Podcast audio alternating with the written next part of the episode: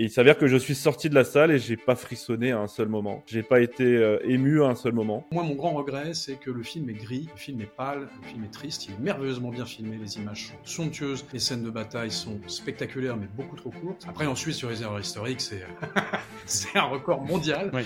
d'erreurs historiques sur un film. Bonjour à tous et bienvenue dans les gros mots. Je m'appelle Gérald Fort et je suis l'animateur de ce podcast. Chaque semaine, à mon micro, je reçois de gros invités. Ce genre d'invités avec qui on a de grandes conversations sur de gros sujets. Ici, on parle d'entrepreneuriat, de finances perso, mais également de tendances de société. Pour ça, évidemment, on va utiliser plein de mots, parfois même des gros mots. Mais nous ne nous en veux pas parce que peut-être qu'ici, tu entendras le mot ou la phrase qui te permettra d'avoir le gros déclic dans ta vie pro ou dans ta vie perso. Si tu veux rejoindre cette grande aventure, clique sur le bouton pour t'abonner. Et maintenant, je te souhaite un bon et gros épisode. Bonne écoute. Alors bonjour à tous et bienvenue dans ce podcast que je réalise avec deux invités euh, de, de prestige, un récidiviste Christopher, qui est déjà venu, euh, qui est déjà venu sur la chaîne, qui est déjà venu sur le podcast. Et Christopher, du coup, ben, merci d'être là, merci d'avoir organisé cet entretien. et, euh, ben, et, c'est vraiment top. On a une actu, on avait parlé euh, de cette actu il y a quelques mois au moment où on avait fait le premier épisode, et puis là on va un peu débriefer. Et puis, ben, du coup, merci de m'avoir mis en relation du coup avec le prince Joachim Murat. J'étais persuadé que tu l'avais déjà reçu, je ne sais pas pourquoi. Non, mais ça fait un moment que ça fait un moment que je, je, t'en parlais. Je pense que c'est pour ça. Je pense que c'est pour ça. Et euh, du coup, merci d'avoir organisé euh, cet entretien et merci euh, Prince d'avoir accepté l'invitation.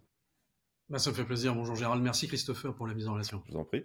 Bon, on a un sujet, on a un sujet de, d'actualité. Normalement, je traite pas trop l'actualité, mais là, c'est, c'est, trop fort. On l'a trop attendu. On l'a trop attendu pour le laisser, le laisser passer. on va parler évidemment du film sur Napoléon et, et, du, coup, peut-être Christopher, est-ce que tu peux tu peux te représenter, re-expliquer un petit peu ce que tu fais, ton travail euh, autour, de, autour de Napoléon, notamment, entre autres. Oui, alors je suis euh, créateur de contenu, c'est le thème qui, convient le mieux. À, l'époque, c'était plutôt sur l'histoire de France. Depuis 2014, je fais des vidéos YouTube sur, euh, sur l'histoire de France. mais ce qui m'intéresse avant tout, je m'en suis rendu compte sur le tard, c'est la grandeur dans l'histoire de France. Et quand on regarde l'histoire de France, et le prince sera d'accord avec moi, j'ai lu également son, son passage, son interview très intéressante chez VA et dans le Figaro Vox. Euh, quand on ouvre cette boîte à bijoux qui est l'histoire de France, le plus scintillant, le plus flamboyant, le plus euh, celui qu'on a envie de, de, posséder et de découvrir, c'est Napoléon. C'est celui qui nous éblouit le plus. Donc Napoléon, c'est ma passion première. Et c'est pourquoi, euh, depuis la rentrée dernière, je me suis, j'ai réorienté ma chaîne YouTube sur spécifiquement sur sur Napoléon et sur l'Empire, parce qu'il y a énormément de choses à dire et je prends énormément de plaisir à partager tout ça et la sortie du film est venue euh, nous mettre un peu dans un phénomène mondial, donc euh, c'était parfait pour moi. Super, donc beau momentum. Est-ce que tu vois des statistiques euh, augmenter sur ta, sur ta chaîne, sur ton travail, par exemple Depuis la rentrée. Par rapport à cette sortie de film? Par rapport au film, là c'était un peu trop tôt pour, pour en juger. Mais oui, depuis que j'ai réorienté ma chaîne sur, le, sur Napoléon, en effet, j'ai eu une augmentation de, mes audiences. Et euh, euh, quand je disais ce qu'il fallait attendre du film, forcément, c'est les vidéos qui marchaient bien. Là, ma critique du film est euh, sans doute la vidéo qui va le mieux marcher sur ma chaîne. Donc, pour l'instant, oui, je ressens vraiment quelque chose de positif. Et ça fait partie des choses positives, des rares choses positives qu'il faudra tirer de ce film, d'ailleurs, c'est qu'on parle beaucoup de Napoléon. Super, mais merci, merci pour cette présentation. Bah, du coup, Votre Altesse Royale, est-ce que vous êtes d'accord de vous présenter pour ceux qui ne vous connaissent pas encore? Euh, oui, Gérald. Bah, alors moi, je suis euh, Joachim Murat, je suis le, euh, prince, futur neuvième prince Murat, et je descends donc de Joachim Murat, qui était maréchal de France et, roi de Naples sous le Premier Empire, et qui était, aussi également le, mari de Caroline Bonaparte, ce qui fait que je suis l'arrière petit-neveu de, Napoléon Ier et un arrière petit-neveu aussi de Napoléon III. Super. Euh, merci euh, pour cette présentation. Et, du coup, vous avez une activité aussi euh, bah, professionnelle, puisque Prince aujourd'hui, c'est pas votre activité. Hein, il y a pas de. Vous avez, un, vous avez un, métier et donc vous travaillez, vous travaillez dans la, dans la technologie. Vous, m'en parliez un petit peu. Exactement. je, je, je, ne gagne pas ma vie avec avec avec Napoléon et l'Empire. Malheureusement, j'aimerais bien, mais non, non, j'ai j'ai, je suis cadre dans, un, dans, un, dans une société du digital et pendant 25 ans, j'ai vendu des technologies de souveraineté au gouvernement étranger. Je me permets juste d'interrompre l'épisode pendant quelques secondes. Comme vous le savez, ce podcast, bah, c'est une équipe derrière pour le produire, c'est du temps et c'est des moyens. En contrepartie ça, si vous voulez nous remercier, nous féliciter ou nous encourager, vous avez simplement à mettre un like sur YouTube ou 5 étoiles sur Apple Podcast. Comme vous le savez, ça amène plus de visibilité, plus de notoriété et encore plus d'invités pour les prochains épisodes. Je vous laisse reprendre l'épisode et je vous remercie d'avance pour votre like ou vos 5 étoiles sur Apple Podcast. Bonne écoute Super. Merci, merci beaucoup. Et, du coup, tous les deux, j'imagine que vous êtes pas mal sollicités en ce moment par rapport à cette sortie de film. Est-ce que, est-ce que, je, le, est-ce que je suis dans le vrai? Oui. Euh, pour, pour, être honnête, j'en ai déjà marre de parler de ce film, mais euh, quand tu m'as proposé cet entretien avec la présence euh, du prince Murat, j'ai, enfin, j'ai beaucoup de plaisir à, je vais avoir beaucoup de plaisir à discuter avec lui de ce film, donc c'est ce qui a fait que je suis, euh, je suis ravi d'être là euh, aujourd'hui. Et j'en profite aussi pour rappeler que, parce que là je vois nos, je vois nos caméras, je vois nos noms à l'image, euh, j'en profite pour rappeler que je suis un peu l'imposteur de cette, de cette, de cette réunion parce que mon pseudonyme c'est Lannes et justement moi c'est un pseudonyme. je ne suis pas l'héritier du, du maréchal Lannes. Voilà, je le précise pour les gens qui, qui auraient un doute. Très bien, c'est noté. Et, en, plus de ça, tu me refuses beaucoup trop de, d'afterwork ou de, ou de bière à Paris pour refuser cette, cet épisode. Donc il y a ça aussi. Non, Christopher, il est jamais. C'est faux. Je ne suis jamais à Paris quand tu es là, Gérald. Et euh, avec vous, Prince, on a déjà eu l'occasion de se, de se, de se boire quelques verres quand même. Hein. Pas assez, je suis d'accord. moi, j'avais une première question pour toi, Christopher, parce qu'on avait parlé euh, lors de notre premier entretien. Est-ce que euh, maintenant, quand tu penses à Napoléon, après ce film, après avoir vu ce film, est-ce que tu penses toujours à Christian Clavier Parce que tu nous l'avais dit que c'était, euh, avais l'image de Napoléon, euh, c'était Clavier dans ta tête? Euh, c'est vrai. Alors oui, étant donné que la mini-série avec Clavier est sortie quand j'avais 13 ans, j'ai eu longtemps cette image de Clavier imprégné dans, mon, dans ma tête et dans mon esprit. quand je pensais à Napoléon, je voyais la, tête de Christian Clavier. Quoi. Voilà. Mais depuis que, voilà, après, j'ai, lu quelques livres, j'ai vu quelques tableaux, quelques milliers de, de tableaux qui représentent l'empereur. Donc euh, maintenant, non, quand je pense à Napoléon, maintenant je, vois Napoléon et Joaquin Phoenix euh, n'aura pas eu une performance assez marquante et assez convaincante pour que qui que ce soit voit, euh, voit Napoléon en lui.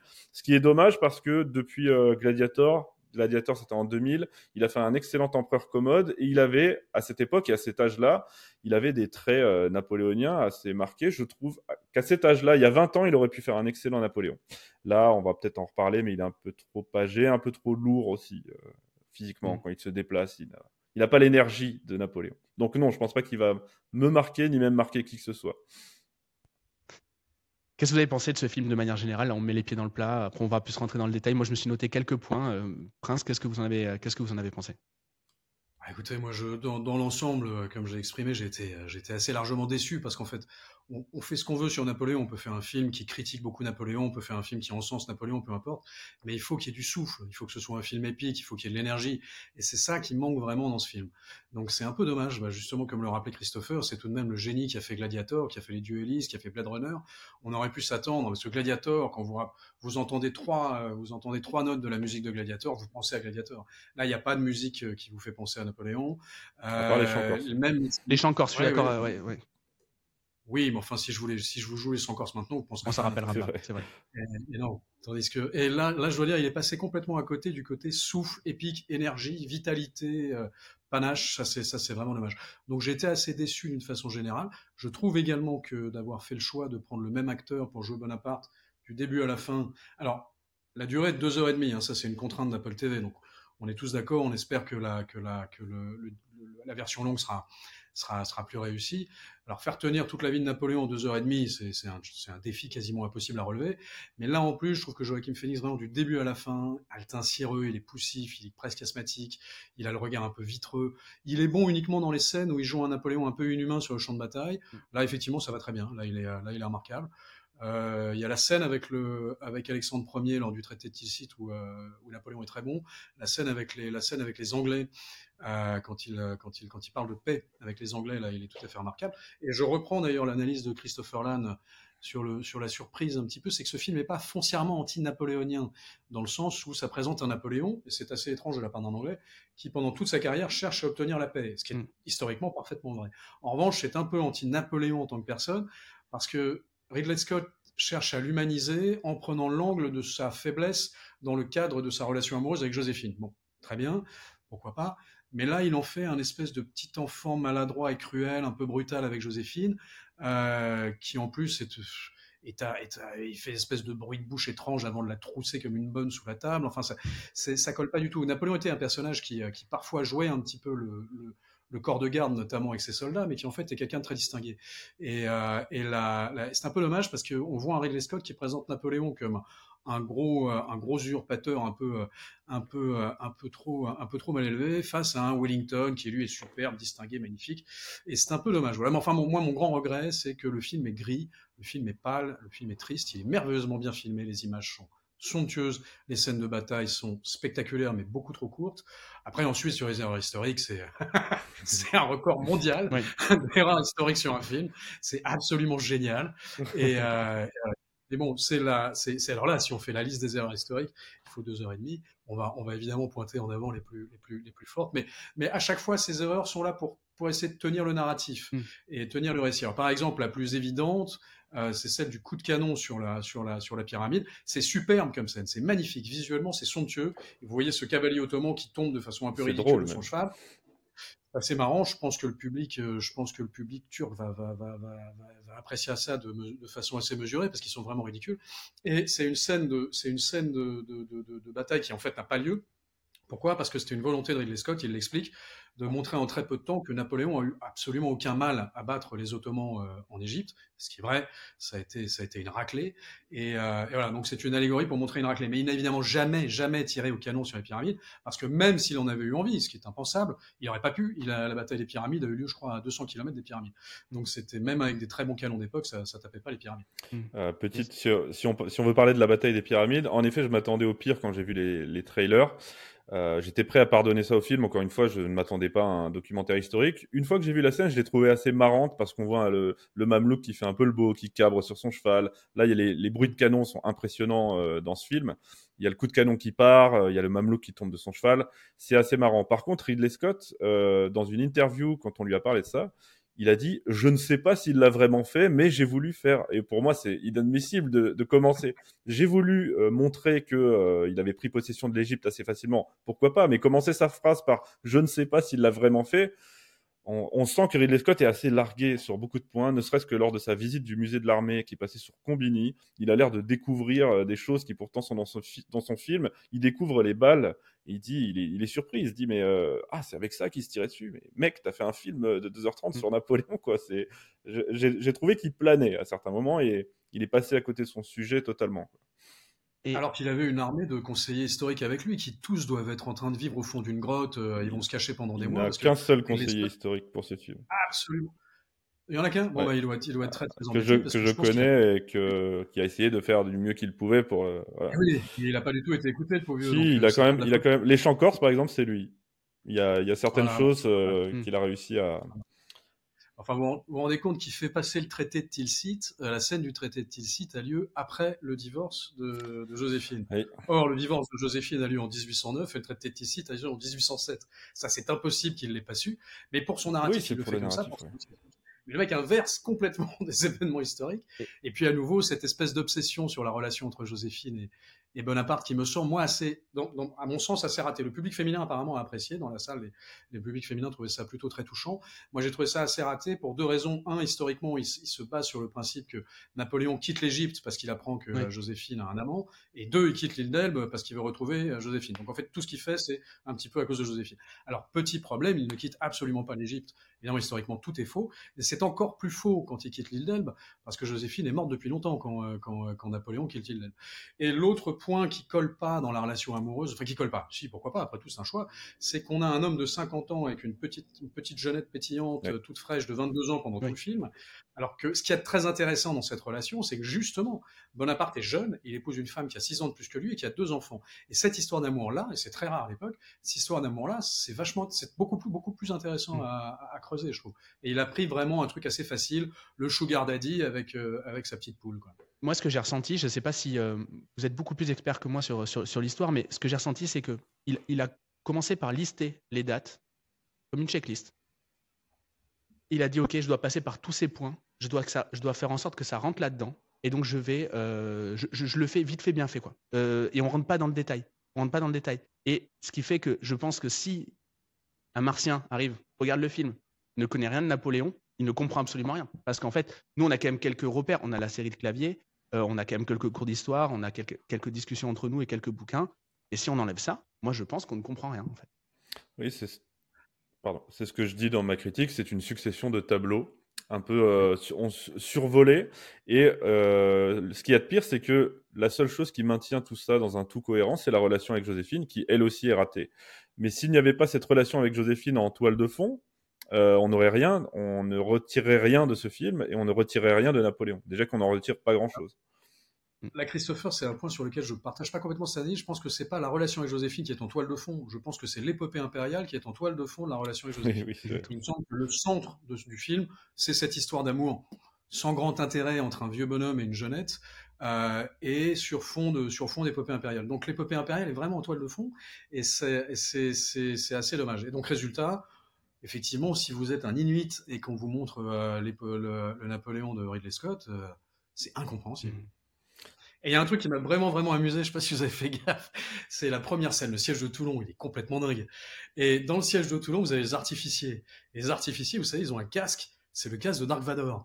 Et donc, je me suis dit, c'est pas possible. Ça ressemble tellement au casque de Dark Vador. Ça doit être une allégorie pour dire que Napoléon, c'est Dark Vador. Et on voit arriver des dizaines d'artificiers avec le casque de Dark Vador. Alors, il s'avère qu'en fait, le casque des artificiers était vraiment comme ça. Mais là, on voit que ça. On voit que les casques d'artificiers en Dark Vador. C'est assez rigolo. Donc, on se demande s'il n'y a pas déjà un espèce de choix euh, visuel de, de, de, de montrer que c'est la, c'est la, l'empire, euh, l'empire, l'empire. l'empire de Star Wars qui arrive tant, tant, tant, tant, Il y a un côté comme ça qui est assez, euh, qui est assez, assez grossier. Et moi, j'ai une question. Est-ce qu'on est sévère par rapport à ce film parce qu'on avait des attentes qui étaient sur, euh, surdimensionnées? Oui, oui. mais, on, mais pas que par rapport à ça.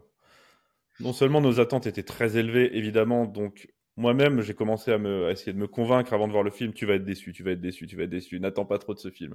Bon, les trailers m'ont un peu refroidi. J'étais très très euh, enthousiasmé au début. Euh, parce que j'avais quelques informations en interne qui me disaient euh, on a tourné cette scène, c'était magnifique. Pour moi, euh, le film allait être grandiose. Et ensuite, j'ai commencé à me refroidir, à me raisonner. Et en effet, quand je suis sorti de la première projection, j'ai été déçu du film parce qu'au final, j'étais prêt à tout lui pardonner à ce film s'il avait eu un souffle épique et si il avait été ce que j'attendais, c'est-à-dire un gladiator version Napoléon. Et il s'avère que je suis sorti de la salle et j'ai pas frissonné à un seul moment. J'ai pas été ému à un seul moment. J'ai pas vu la grande armée, j'ai pas vu les maréchaux, j'ai pas vu. On parlait de, de, de Murat. Et c'est justement, c'était une de mes questions. On le voit pas du tout, euh, Murat. Enfin, on l'entrevoit. Non, non, non, mais tant mieux, tant mieux, oui. super. j'allais vous, j'allais vous poser la question, Prince. Euh, euh, est-ce que vous préférez ne pas voir Murat du tout, comme c'est le cas dans le film de Ridley Scott, ou le voir mais traité de la manière du Napoléon de Clavier? Alors voilà. Alors, pas du tout. Voilà, c'est beaucoup mieux. Déjà dans le Napoléon de Clavier. Le Napoléon de Clavier est vachement bien. Clavier joue bien d'ailleurs Bonaparte et Napoléon. Euh, mais Murat est ridicule dans toute la série. Et le, euh, mais, mais alors là, qui est pas Murat dans, dans le Ridley Scott, je ne peux que m'en féliciter parce qu'il y a un maréchal qu'on voit dans le Ridley Scott, c'est le maréchal Ney. Alors ça lui rend vraiment pas justice. Hein, il est gras en plus. Euh, il est grotesque, il est gras, il a une espèce de, il a espèce de rouflaquette de, vous savez, de, de, de chauffeur routier. Enfin, c'est très bizarre. Et puis on le voit comme ça, bedonnant sur son cheval, à peine stable à Waterloo, en train de dire, voyez, voyez comme un maréchal de France va mourir. Et il se retourne, il n'y a personne autour de lui, il est un peu ridicule. Enfin, c'est dommage. Et alors la scène de Waterloo, mais attendez, il a lu, il a lu Lucky Luke en fait, euh, Scott. à la fin, quand il prend la balle dans le chapeau, ah on a l'impression oui, oui. Ah c'est l'oreille de rentre en plan percée par. C'est ridicule, c'est c'est odieux d'avoir fait ça parce qu'il ridiculise visuellement. Napoléon est absolument grotesque avec ce trou dans son chapeau. Et, euh, et voilà, donc je me dis, je sais pas, il a dû lire Lucky, Luke. Ouais, oui, D'ailleurs, D'ailleurs, euh, mon ami Julien Rochdy, avec qui j'ai fait un podcast euh, récemment, l'a rappelé que cette scène existe vraiment, enfin ce dialogue de Wellington existe vraiment, les généraux ont autre chose à faire que de se tirer dessus entre eux, sauf qu'il était question euh, d'envoyer l'artillerie alors que Napoléon était en train de passer une revue. Et là, on lui demande, on demande à Wellington, est-ce qu'on est envoie l'artillerie? Et là, Wellington répond, les généraux ont autre chose à faire que de se tirer dessus. Mais là, c'est tourné au ridicule avec ce sniper sorti tout droit d'un Call of Duty. Enfin, je sais pas, j'ai pas compris du tout le, la scène et c'est vrai qu'il y a un côté très Lucky euh. Oui, c'est assez curieux. Rentre en plan. donc, euh, Napoléon, à la fin, devient rentre en plan. Et à l'extrême fin, vous savez, la, la, la, la, dernière scène où on le voit comme ça glisser de son fauteuil, c'est un parallèle grossier avec la mort de Marlon Brando dans euh, Le Parrain mm. en Don Corleone. C'est assez grossier comme parallèle. Donc, bon, Ok, il voulait en faire un bandidos, il voulait en faire un, bandit, un type qui a, pris l'histoire à pleine main, qui prenait les femmes et les troussait, etc. Bon, ça manque simplement de panache et de trucs. On est très loin de Tony Montana. Et euh, alors, en plus que d'autant plus que s'il avait voulu prendre cet axe-là sur Napoléon, c'est merveilleux parce que Napoléon, alors là, vraiment, c'est le, si on veut en faire un personnage badass.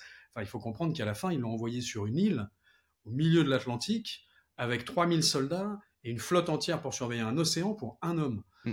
Très clairement, euh, on n'a jamais fait ça pour aucun prisonnier dans le monde. Allez, Pablo Escobar, El Chapo et tous, les, et, tous les, et tous ses petits camarades, à côté de Napoléon comme, comme, comme, comme détenu ultra sensible, ah, ils ne tiennent pas la route. Moi, j'aurais rêvé que ce film, ça soit justement, dès le départ, Napoléon en exil, qui refait le, qui repasse dans les grands moments de sa vie. Et ça, j'aurais ah, adoré que ce soit comme ça. Mais c'est comme ça que fait la série de avec Clavier. Hein. Ok. Ah, ça, bah, elle, elle commence, la série de clavier commence par Napoléon à Sainte-Hélène. Et ensuite, c'est comme s'il avait un souvenir et on le voit euh, au moment de sa rencontre avec Joséphine lorsqu'il est euh, jeune euh, général. Mais elle commence à Sainte-Hélène. Vous vous rappelez de Monsieur N, le film d'Antoine de Caunes, avec un formidable Toreton dans le rôle de Napoléon. Toreton en Napoléon à Sainte-Hélène est absolument magistral. Et c'est un peu comme ça, c'est qu'il est à Sainte-Hélène et il a des flashbacks. Les flashbacks sont un peu moins, sont, sont pas assez épiques, mais, mais, Monsieur N, alors ça en revanche, je, je, vous recommande, il est génial j'ai l'impression qu'avec ce film, personne n'est content. Ni, euh, ni les gauchistes, ni les, euh, ni les fans de Napoléon. Euh, il a mis tout le monde d'accord. Il a mis tout le monde d'accord. C'est fou. C'est fou et c'est ce que je dis dans une, euh, dans une chronique qui va sortir bientôt. C'est que Napoléon a, a, quelque chose de sacré dans l'inconscient collectif français, même chez les gens qui le détestent. Et qu'on le haïsse, enfin qu'on l'idolâtre ou qu'on le, haï, qu'on le haïsse, quand on va voir ce film, bah, personne n'en est ressorti avec ce qu'il était venu chercher finalement, parce que ceux qui attendaient euh, euh, de voir le Napoléon badass, le Napoléon le grand, Napoléon le grand, eh bien on est tous déçus. Et ceux qui attendaient de voir Napoléon le tyran, euh, Napoléon le salaud, etc., comme Libération, comme Télérama, comme Le Monde, tous disent il n'y a rien dans ce film et tous sont déçus. Donc sur ce plan-là, il a mis tout le monde d'accord dans le négatif. Alors, il aurait pu faire très plaisir au public, au public plus sensible aux idées de gauche s'il avait fait une petite incise sur l'esclavage. D'autant qu'en plus, Joséphine était, paraît-il, euh, très, très, euh, très concernée. Alors, c'est une erreur historique. Joséphine n'est pour rien dans l'établissement d'esclavage, mais dans l'inconscient collectif, comme elle était béquée de la Martinique, euh, on a beaucoup raconté qu'elle était à l'origine du rétablissement de l'esclavage dans les colonies.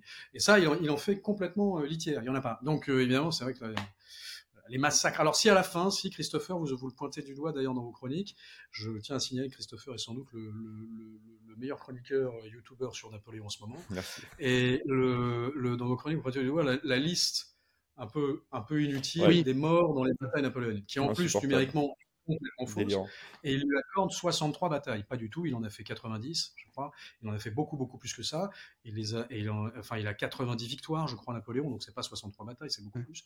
Et, euh, et, et, le nombre de morts prétendus dans, le, dans, le, dans la liste à la fin du film ne correspond pas du tout à la réalité. Il y en a eu beaucoup moins que ça. Et c'était sur 18 ans de guerre de la Révolution et de l'Empire, donc faut quand même un petit peu. Euh, Mais l'intention, elle est mauvaise. Ça fait un peu euh, fin de la liste de Schindler, je suis désolé, ça fait un petit peu ça, quoi. c'est un truc horrible, alors que ça fait deux heures et regarde Napoléon. Donc, l'intention, l'intention est mauvaise, ça m'a énervé sur le moment de le voir, mais sur le moment, j'ai pris ça vraiment comme euh, Ridley Scott a certes raté son Napoléon, mais euh, le moins qu'on puisse dire, et moi je, maintiens euh, ferme là-dessus, c'est que ça n'est pas un film foncièrement anti-Napoléon ni même anti-français. On le voit courir après la paix et il n'y a pas de concession woke. Alors si on a un acteur noir par-ci par-là pour satisfaire aux exigences, au cahier des charges d'Hollywood, on ne sait pas bien qui c'est d'ailleurs ce, ce, général. Ça peut pas être, ça peut pas être Dumas, ça peut pas être le fameux Hercule. Mais bref, dans, dans sa globalité, le film aurait pu faire tellement de concessions woke et il ne l'a pas fait. Au final, il a été assez tendre avec le, Napoléon tyran. Euh, et j'ai trouvé que l'écran de fin, qui est scandaleux, c'était un peu une manière de se dédouaner euh, de la part de Ridley Scott. Hmm. Alors sur les concessions woke, là je dois dire moi au contraire, j'ai trouvé qu'il y avait. Euh, alors effectivement, il n'y a pas le, il a pas la tarte à la crème à laquelle on aurait pu s'attendre sur, sur la, la, tyrannie, etc. Ça c'est pas là. Euh, il n'en parle absolument pas du tout du rétablissement de l'esclavage, mais en revanche, il fait de Napoléon un petit personnage tiède et sans envergure. Il, essaie de l'humaniser, mais je trouve qu'il le ridiculise. Très honnêtement, je trouve que Napoléon est ridicule. il pleurniche tout le long du film. Voilà, c'est un espèce de petit, enfant pleurnichard euh, qui, a une mère tyrannique, qui euh, à moitié mère maquerelle en plus dans le film. Qui, donc ça, ça, colle pas. Et la grosse concession au wokisme, je trouve, qui est faite, c'est pas une concession, c'est d'ailleurs quand on regarde le dernier duel, le précédent, la présente œuvre de de Ridley Scott, c'est un film qui met en avant évidemment un féminisme un peu, un peu, un peu curieux, parce qu'il fait passer Napoléon pour une brute, et euh, Joséphine, l'origine, l'alpha et l'oméga de sa réussite impériale. Et d'ailleurs, à la fin du film, on voit des échanges avec, avec Bonaparte, où Joséphine dit la prochaine fois l'empereur ce sera moi. Comme si dans une société patriarcale, je suis une femme, donc je ne peux pas y arriver, mais en fait j'étais au moins aussi bien, si ce n'est plus que toi, et dans une société égalitaire, ce serait été moi l'impératrice. Ah, je l'ai pris un peu comme une, je l'ai pris un peu comme une boutade et comme une petite blague entre eux, plus que comme quelque chose de sérieux, d'autant que Joséphine est morte à ce moment-là et c'est un peu son, fantôme qui nous parle. Quoi. Oui, moi j'ai vu ça en, perspective de son dernier film, Le Dernier Duel, qui est un film. Euh, oui, féministe. Subtilement féministe. Très, mauvaise image aux, hommes. Moi j'avais une question. D'après vous, quel était le. Euh, qu'est-ce qui aurait pu faire de ce film un, quelque chose de justement d'épique? Qu'est-ce qui, qu'est-ce qui me manquait? Moi, la bataille d'Austerlitz, je pense qu'il y a plein de. Je suis pas assez expert pour, pour l'affirmer, mais je pense qu'il y a plein d'erreurs. Mais par contre, d'un point de vue cinématographique, je trouvais ça vraiment cool. Euh, j'ai vraiment trouvé ça bien. Du coup, dans ta chronique, Chris, tu parlais, du, euh, tu parlais également du divorce. J'ai trouvé ça aussi très bien. Mais qu'est-ce qu'il aurait fallu rajouter là Si, admettons, on se, on se, on se prend pour des, pour des réalisateurs, euh, producteurs de films, qu'est-ce qu'on lui conseille à Ridley, à Ridley Scott? De meilleures scènes de bataille, tout simplement, des scènes de bataille comme il en avait fait dans Gladiator, parce que là, les scènes de bataille Austerlitz, c'est sympa, oui, il y a des plans sympas, c'est pas la bataille d'Austerlitz, on est d'accord, mais toutes les batailles se résument à, comme l'a dit Thierry Lenz d'ailleurs, euh, deux hordes, deux bandes rivales, deux hordes de vikings qui veulent en découdre. Il y a des échanges d'artillerie très réussis au début, et ensuite ça se fonce dessus à la baïonnette. C'est une bataille médiévale. On assiste à des batailles médiévales avec des, avec des fusils. Donc, mm. euh, qu'est-ce qu'il aurait fallu? Il aurait fallu d'immenses charges de cavalerie. Hello, la charge d'Hello, ça aurait pu être incroyable. Euh, Ridley Scott sait très bien filmer les charges de cavalerie en plus. Donc, euh, il nous aurait fallu un, des batailles de gladiators et il nous aurait fallu un Napoléon charismatique, tout simplement. Ça, ça aurait rendu le film épique. Et si le film s'était centré sur Napoléon euh, plutôt que sur Napoléon et Joséphine, bah, on aurait pu avoir un Maximus, par exemple, euh, mais bien sûr euh, différent. Là, le film est centré sur la relation qui n'a rien d'épique, et les scènes de bataille sont assez ratées, même si certaines scènes sont assez impressionnantes. Oui, mais jusqu'à la scène du sacre, qui est, bon, il essaie de reproduire le tableau, ok, très bien. mais la scène du sacre, elle est quand même, elle est quand même complètement ratée. C'est dans une espèce de lumière grisâtre. C'est ça, ça, ça, la, la musique. Il n'y a pas la majesté, oui rien du tout. C'est, euh, il aurait pu faire des, effets de travelling incroyables sur la. On a l'impression que c'est tourné dans une petite église normale, alors mm. que c'était quand même euh, dans l'immensité de, Notre-Dame. Alors, il n'a pas voulu du tout euh, faire, faire usage de, de d'effets spéciaux, je pense qu'il s'est pris pour Bondarchuk tournant Waterloo. Mais la différence de Bondarchuk, vous savez, c'est ce réalisateur soviétique, c'est que Bondarchuk, il avait toute l'armée rouge pour faire. Euh, Donc il avait un nombre de figurants illimité. Là, Ridley Scott, la bataille de, de par exemple, c'est 150 000 hommes, la bataille de Series mm. qui se tabassent entre eux. Là, on a l'impression de voir 5-6 euh, 000 figurants. Honnêtement, il n'y a pas assez de monde. Il n'y a, aucun, il y a, y a, aucun personnage secondaire euh, qui, qui, qui, étoffe un petit peu l'histoire, avec des histoires. La mort de l'âne, c'est tragique. Le passage du pont d'Arcole. Alors après, c'est vrai qu'il doit faire des choix, mais la mort de l'âne, c'est superbe. Le, le, Juno qui devient dingue, c'est assez marrant quand même. Il y, a des, il, y avait y avait des tonnes de choses. Le passage du pont euh, Spitz avec Murat et, Murat et, Murat et l'âne sur ce pont où il y avait un moment de tension et de suspense énorme, où ils sont tous les deux tout seuls sur un pont qui est miné, avec toute une division euh, autrichienne de l'autre côté prêt à les flinguer. Enfin, c'est voilà, là, ça aurait eu une gueule folle. Il faut une, il faut une, il faut une série pour, il faut une série pour faire ça. C'est ce que va faire Spielberg bientôt, à partir des. C'est confirmé ça. Pardon? C'est confirmé. Oui, oui, c'est confirmé. Il reprend les, les travaux euh, de, de, feu Stanley Kubrick, qui n'avait pas pu faire son Napoléon, alors qu'il avait fait énormément de recherches. Et à partir de ces travaux, il va nous proposer une série. Alors, s'il reste fidèle à Kubrick, ça peut être génial.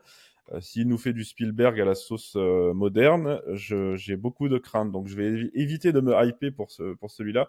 Mais je pense que même il, Napoléon, il lui faut une série ou alors il lui faut une saga. Il lui faut un Seigneur des Anneaux à Napoléon. Il lui faut trois films de trois heures, voire plus. Euh, là, on, on, pourrait poser le personnage, mettre des scènes épiques comme vous venez de les citer. Là, je peux comprendre, je peux pardonner à Ridley Scott d'avoir dû choisir et d'avoir euh, eu ce rendu euh, qui, qui s'apparente à une succession de tableaux. Euh, mais il faut vraiment plus de temps. La version longue peut-être rattrapera ces, erreurs, mais j'en doute. Ouais, mais en plus la version longue, mon, ma grande inquiétude, si, si vous voulez, Christopher, c'est que la version longue, quand on voit par exemple sur les personnages, sur les personnages secondaires, il y en a aucun dans tout le film. Il y a Talleyrand. Euh, alors, si on, prend, si on prend Murat, un sujet que pour le coup je connais, donc le 13 Vendémiaire, Murat n'est pas là, le coup d'État du 18 Brumaire, Murat n'est pas là, alors que c'est quasiment Murat qui fait le coup d'État, puisque Bonaparte à ce moment-là c'est loupé, et c'est Murat qui arrive et qui fout tout le monde dehors. Euh, les, toutes les batailles, Murat est là, là on le voit pas, on voit que Ney. Donc si on le voit pas dans la version finale euh, côté, c'est qu'il n'est pas du ah tout dans les autres. Euh, donc aucun autre n'est là. Donc en fait j'ai très peur d'une chose, c'est que cette version longue, ce soit encore plus de scènes lentissime et super, et super ennuyeuse avec, avec Joséphine. Il y en aura plus, oui, ça c'est sûr. Hmm. J'ai peur de ça. Alors, vous aviez révélé, euh, Christopher, qu'il avait, il avait tourné Maringo et qu'il avait tourné l'attentat de la rue Saint-Nicolas. Oui. Ça, ça. Bah, Maringo, Maringo, je le tiens de, de, mes sources internes. L'attentat de la rue Saint-Nicolas, on le voit dans une bande-annonce. On voit, euh, on voit Bonaparte euh, dans son habit de consul se relever au milieu des flammes avec sa, charrette renversée, sa voiture renversée. Donc oui, et m'a-t-on dit, il y a aussi beaucoup plus de scènes de dialogue avec ses proches. Pourquoi pas? Quels proches, ça je ne sais pas. Et beaucoup plus de scènes avec Joséphine. Oui, donc approfondissement de la relation avec Joséphine, ce qui était l'idée de départ de Ridley Scott. Il voulait faire un film sur Napoléon et Joséphine, hein, je le rappelle. C'est Joaquin Phoenix qui lui a dit euh, fais plutôt un film sur Napoléon. On se retrouve maintenant avec un film hybride qui n'est ni, l'un ni l'autre.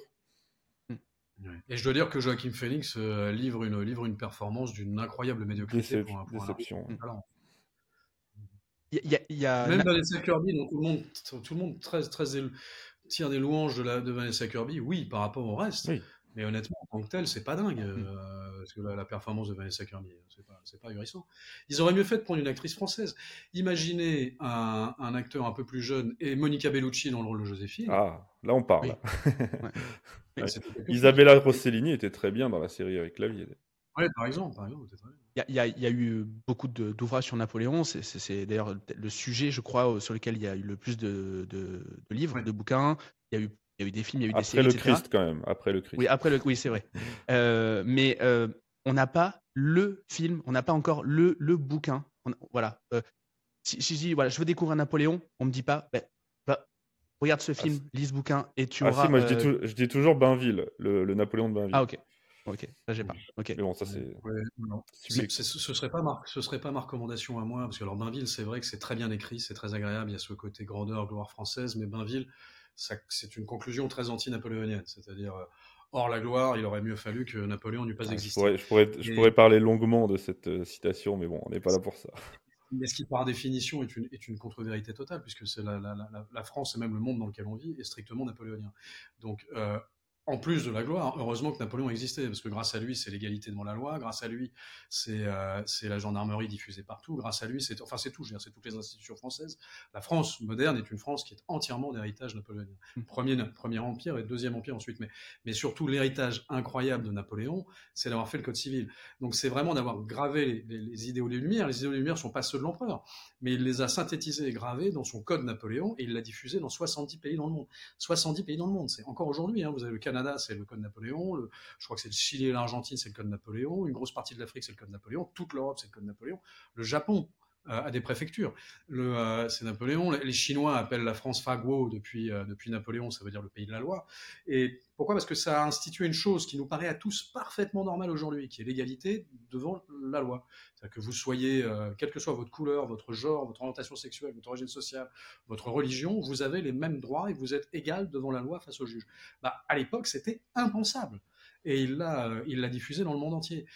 Ah, c'est comme hors la gloire, il est mieux fallu que Napoléon n'existe pas. Non, ça c'est pas possible d'avoir dit un truc pareil parce que c'est nier l'héritage d'émancipation à l'échelle planétaire. C'est un monarchiste, on peut lui, on peut lui pardonner ça après avoir été si tendre et si euh, après avoir tout pardonné à Napoléon dans tout le bouquin.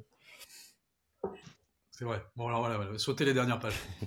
alors du coup, je, crois que vous n'êtes pas d'accord, donc je crois que ça confirme ce que je viens de dire. Mais euh, je, euh, il n'y a, pas le bouquin. Vous aviez chacun le vote, mais en tout cas, en tout cas, en tout cas, voilà. Et, euh, du, coup, je voulais, je voulais parler de l'article que vous avez écrit, Prince, dans, le Figaro, et, notamment de cette, de cette citation. C'est les Français ne s'aiment pas, selon Ridley Scott. Oui, Ridley Scott. Et, et du coup, bah, du coup, est-ce que vous pensez que, est-ce que, voilà, quel est votre avis par rapport à ça? Est-ce que il n'est pas, très original, mon avis. C'est que Ridley Scott a raison. Bien sûr que les Français ne s'aiment pas. Ça fait 40 ans qu'on leur apprend à se détester. Donc, euh, quand à l'école, quand à la télévision, quand dans les discours politiques, quand dans les, quand dans les décisions de jugement euh, prises par nos tribunaux d'instance, de, de grande instance et de cour d'assises, on est là simplement pour accabler les Français qui seraient une bande de, une bande de, racistes, euh, antisémites infâmes, la main crispée sur le Fujitsu, à partir en ratonnade et qui devraient s'excuser en permanence du nouveau péché originel qui est la colonisation. Euh, oui, bien sûr, les Français s'aiment pas, oui, ça c'est vrai. Euh, on le voit dans toutes les, on le voit dans les, dans tous les bicentenaires. Vous savez, le bicentenaire napoléonien, les différents bicentenaires napoléoniens recréent à chaque fois beaucoup de, beaucoup de. Mais ça a été vrai aussi pour le bicentenaire dans la Révolution, ça a été vrai aussi euh, pour les, différents moments où il a fallu rappeler la Commune. Euh, Rappelez-vous, les, euh, tous les 21 janvier, il y a sans arrêt les petites querelles sur est-ce qu'il faut célébrer, ou se, plaindre de la mort de, l'exécution de Louis XVI. Moi, personnellement, je pense qu'il faut surtout se féliciter de la mort de Lénine le 21 janvier. Mais, le, voilà, non, non, non, oui, les Français s'aiment pas, mais parce que le, le, le, le système euh, dogmatique dans lequel on est depuis 40 ans est un, est un système anti-français, anti-national. Comme si, si vous voulez, c'est tout simplement parce qu'on a voulu mettre fin à ce sentiment de grandeur parce qu'une bande de petits malins euh, a fini par croire que la grandeur, mais je l'ai déjà dit plusieurs fois, mais que la grandeur c'était la, grandeur à l'allemande, et que quand on a un sentiment de grandeur, on est nationaliste, et que le nationalisme c'est la guerre, et que donc on va aller pouvoir manger ses voisins, partir en ratonnade, etc., etc. Dans le cas des Français, ça n'est pas vrai du tout. Ça n'est pas du tout ça la grandeur à la française. Ça c'est la grandeur à l'allemande. C'est pas la même. Donc, euh, mais malheureusement, vous arrivez à des, à des extrêmes. Euh, insupportable comme Jean-Michel Apathy, qui, avec son joli accent du sud-ouest, vous explique que c'est très sérieusement. Qui veut démonter Versailles. il, ferait raser, Versailles pour que les Français n'aient plus leur sentiment de grandeur. C'est vraiment prendre les, les, Français pour des idiots. Euh, il y a un mépris, il y, a une, il y a une condescendance vis-à-vis des Français qui est, qui est absolument ignoble. Et, euh, et, voilà, avec, avec, avec des apothéoses sous Chirac et Taubira, avec les fameuses lois sur la repentance, vous savez, les fameuses lois sur l'esclavage, où il n'y a que les Blancs qui avaient, qui avaient été euh, qui avait été euh, bourreau et auteur d'esclavage. Le reste, fallait pas en parler. Euh, l'esclavage arabe musulman, faut pas en parler. L'esclavage africano-africain, faut pas en parler. L'esclavage asiatique, faut pas en parler. Il y a que les méchants blancs et en particulier les méchants français qui sont auteurs de auteurs d'esclavage. Voilà. Donc bon, enfin, c'est donc oui, non, les Français s'aiment pas parce qu'on leur apprend à pas s'aimer depuis très longtemps. Et je dois dire ce sujet, on ne devait pas adresser de sujet politique, mais que pour moi, un des grands fautifs, un des grands complices de tout ça, c'est Monsieur Jean-Marie Le Pen. Euh, je suis certain que tout le monde ne partage pas cette analyse, mais Monsieur Le Pen a traîné dans la boue les, les, sentiments patriotiques avec ses petites phrases ridicules et avec ses, avec ses bons mots euh, très déplacés. Et ce qui fait qu'à cause de Jean-Marie Le Pen, pendant des dizaines d'années, quand vous sortiez un drapeau français, vous étiez un fasciste tous les autres pays dans le monde, vous sortez votre drapeau, c'est vachement sympa. Les Anglais, ils font des t-shirts avec l'Union Jack. Ouais. Et euh, les Américains, ils ont leur drapeau partout. Dès qu'un Français sortait un drapeau, oh là là, les heures les plus sombres, l'affreux mm. collabo, le péténiste, il vote Jean-Marie Le Pen. Donc non.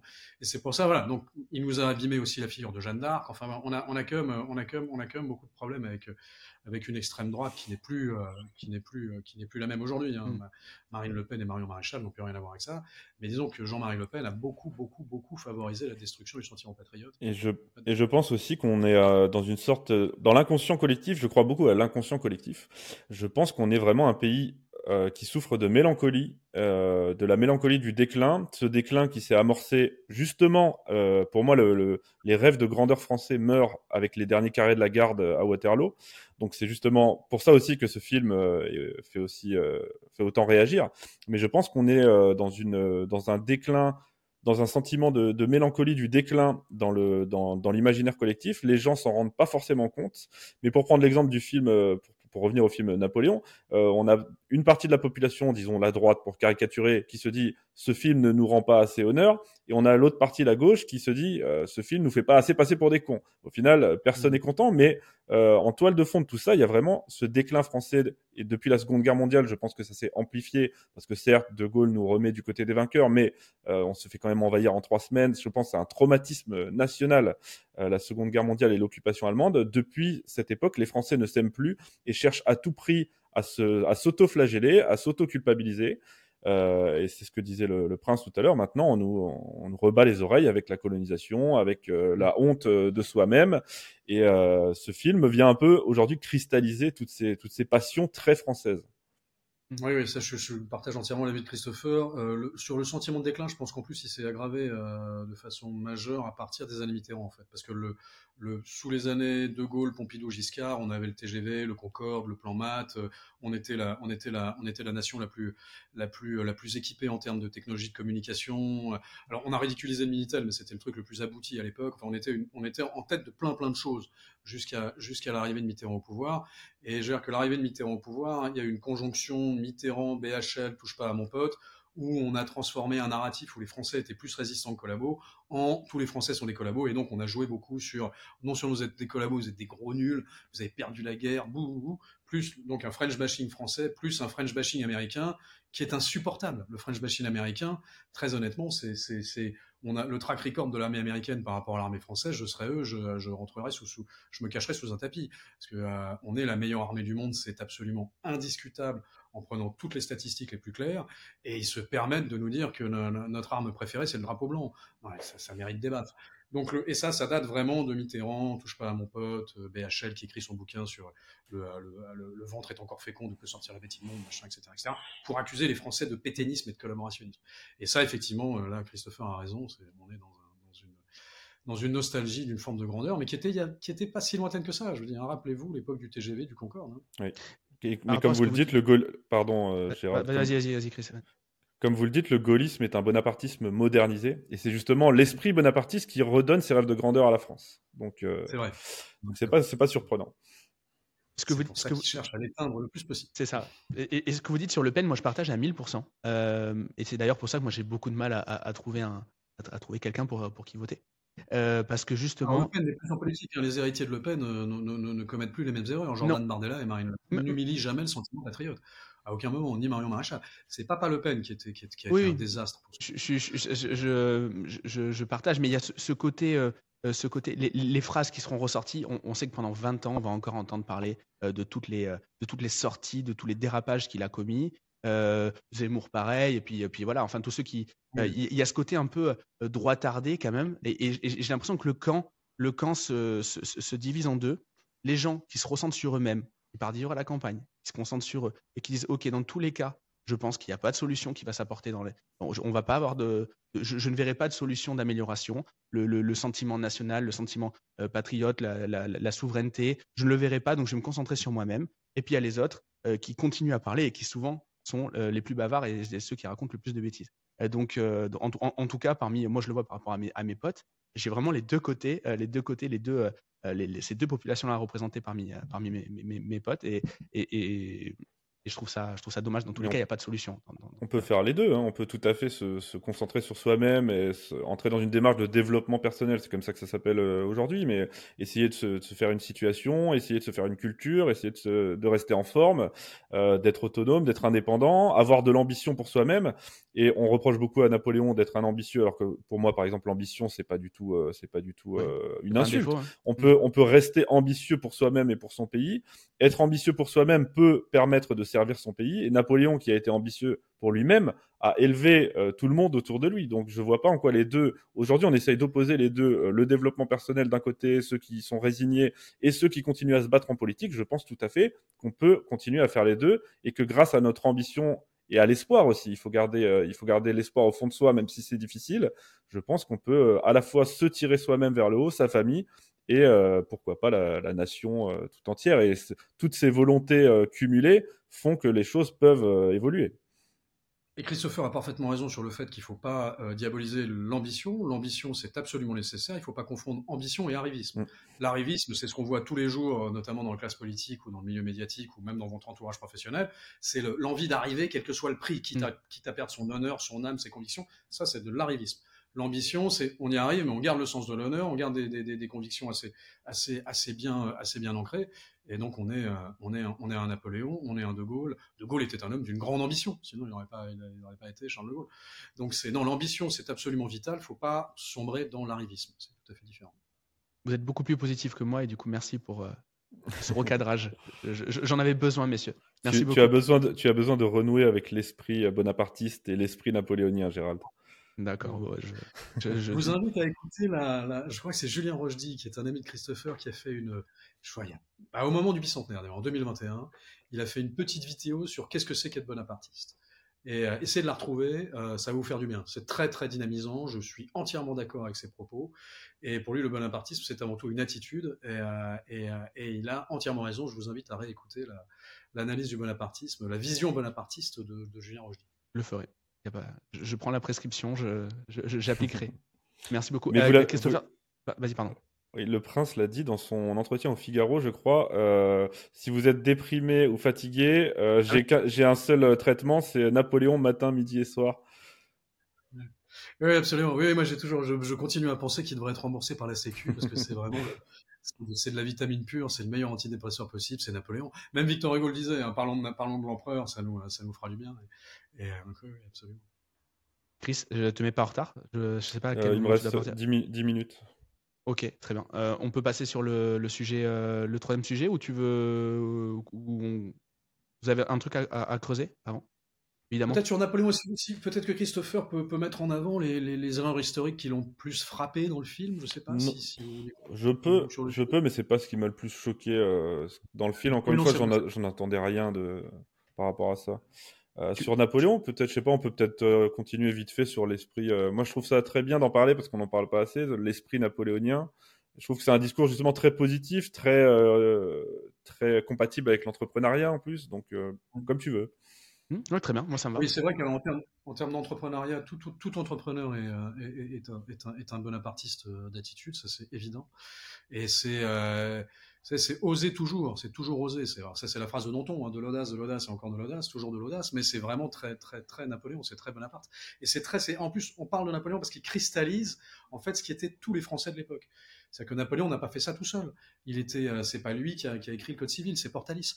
Euh, c'est pas, c'est pas lui qui, qui, découvre la pierre de Rosette. C'est pas voilà, mais c'est son équipe à lui. C'est avec, c'est hmm. pas lui qui fait la charge des mots, mais c'est tous ces types-là. Et Napoléon est un, est un dirigeant et un, et un leader absolument magistral parce qu'il s'entoure de façon magique et il tire le meilleur, il tire même au-delà du meilleur de tous ceux qui, l'entourent. Je pense que toute personne qui s'est retrouvée euh, satellite autour de Napoléon, les Murat, les Ney, les, les Chaptal, les, euh, Portalis, les, euh, les Cambacérès, se sont trouvés portés à une telle dimension, ont, été, ont été pris par un tel, un tel, un, tel, un tel souffle épique et un tel souffle de grandeur qui se sont dépassés au-delà de tout ce qu'ils pouvaient espérer devenir. Mmh. Donc il y a des hommes comme ça qui vous permettent de vous réaliser au-delà de tout. Et, euh, et je veux dire que Napoléon, c'est la grande, la grande, grande force de Napoléon. C'est un génie total.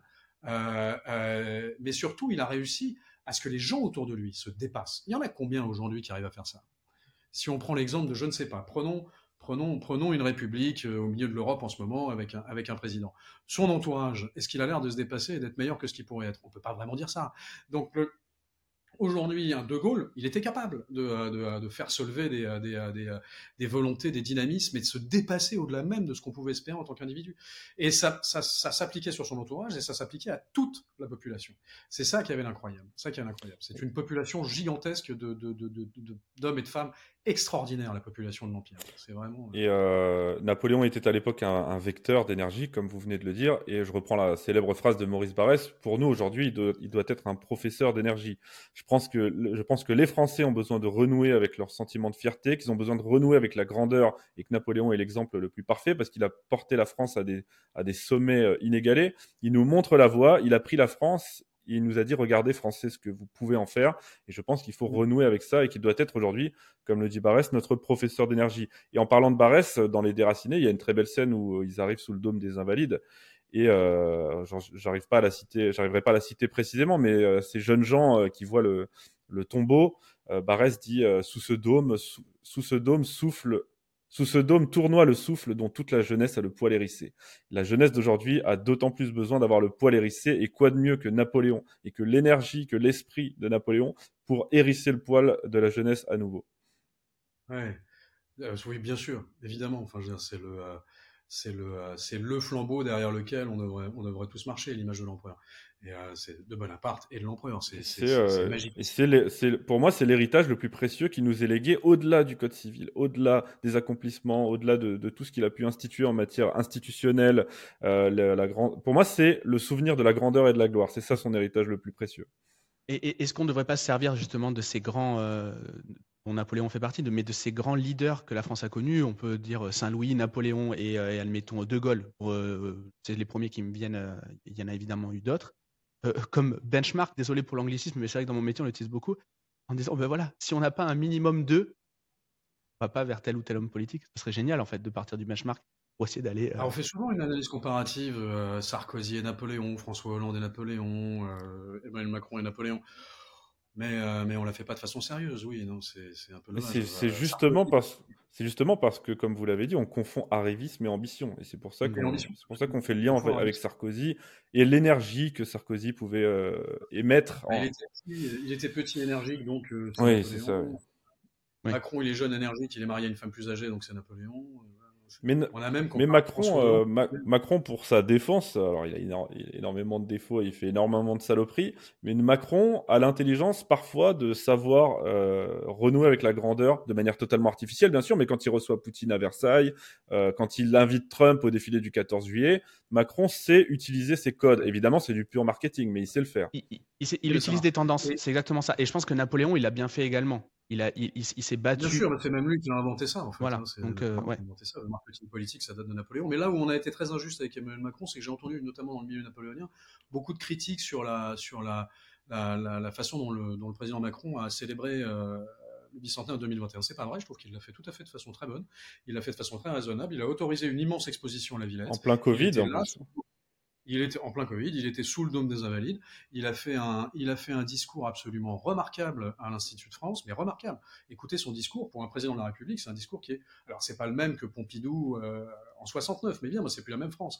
Et pour un président de la République en 2021, il a un discours qui est très équilibré et qui est très pro-napoléonien. C'est vraiment très réussi. Je trouve qu'il celui qui a rédigé ce discours avec son aval et que lui a finalisé, parce que c'est quand même lui qui le signe, c'est très réussi. Et je trouve que non, les célébrations, euh, les commémorations et célébrations euh, du, bicentenaire, ça n'a pas été fait à minima. Ça aurait été Chirac, on n'aurait pas pu le faire du tout.